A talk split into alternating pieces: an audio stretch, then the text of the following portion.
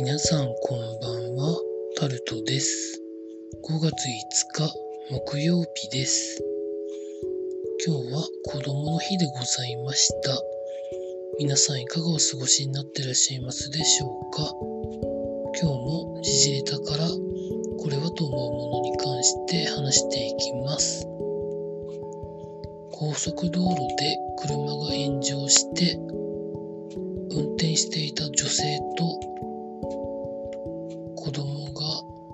継承ということで記事になってます。車がパンクしてのり面に突っ込んだというふうなことが書かれてありまして、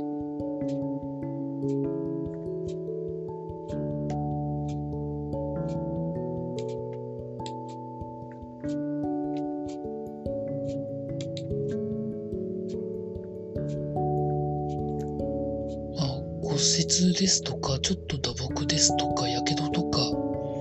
ということになったそうです。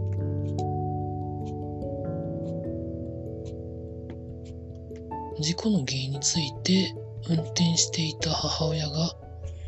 車がパンクしたと説明しているということなので、まあ、乗る前の点検で、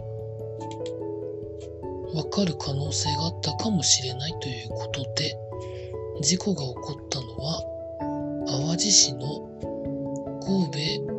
淡路鳴門自動車道の上り線ということで、まあ5月5日ということもあったかもしれませんが事故の影響で最大37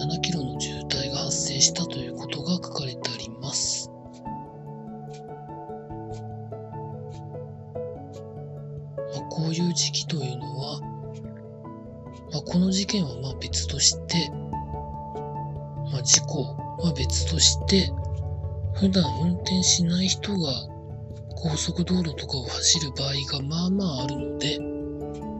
まあ、運転される方はちゃんと速度を守ることと、疲れたら休むということと、車間距離をちゃんと十分に取るということをやっていただきたいなと思います。続いて、中国がエベレストの頂上に気象観測所を作るかもということが記事になってます。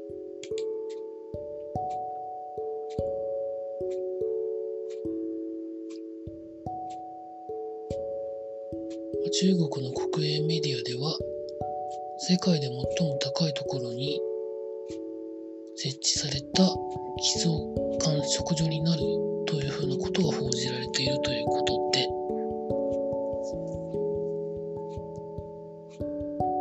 高高度における地球温暖化などの影響を調査するのに活用できると言ってるそうです。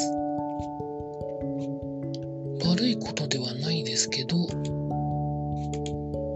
まあ何かしら斜め上のことを考えてるかもしれないので動向を見ていかなきゃ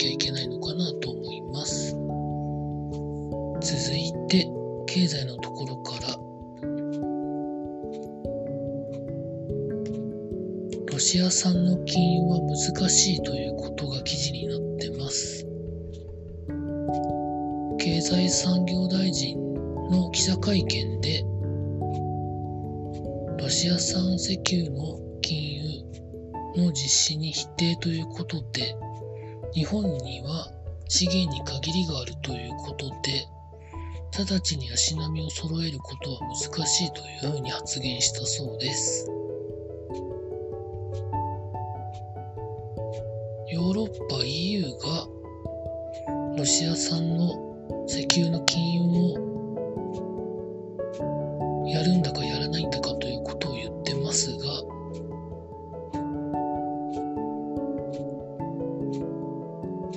まあ、エネルギーに関してはそれぞれの国の戦略やり方がありますから、右向け右にはなかなかならないんでしょうね。続いて、アメリカの FRB 連邦準備制度理事会は、今の物価高を抑制するために0.5%の利上げを決めたということが記事になっってます。利上げに関しては、まあ、少し前から言われてたので、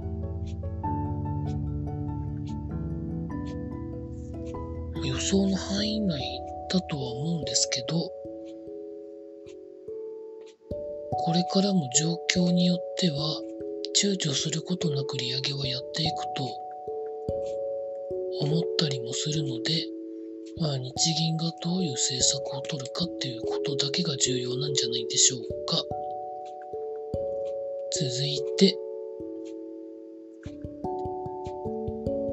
業務用ビールが増産ということで記事になってます。ゴールデンウィークで業務用のビール増産。朝日が前年比5倍ということで記事になってます。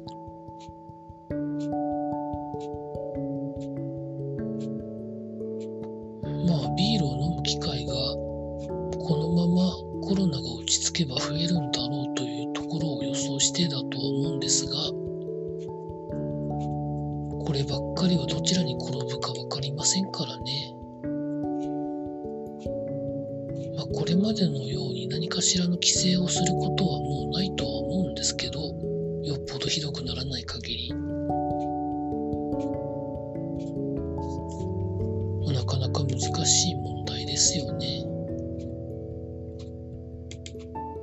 続いて、スポーツのところに行きますと、まあ、プロ野球その他行われてたわけですけど、あんまり興味を持てるようなニュースがないので、この辺りで終わりたいと思います。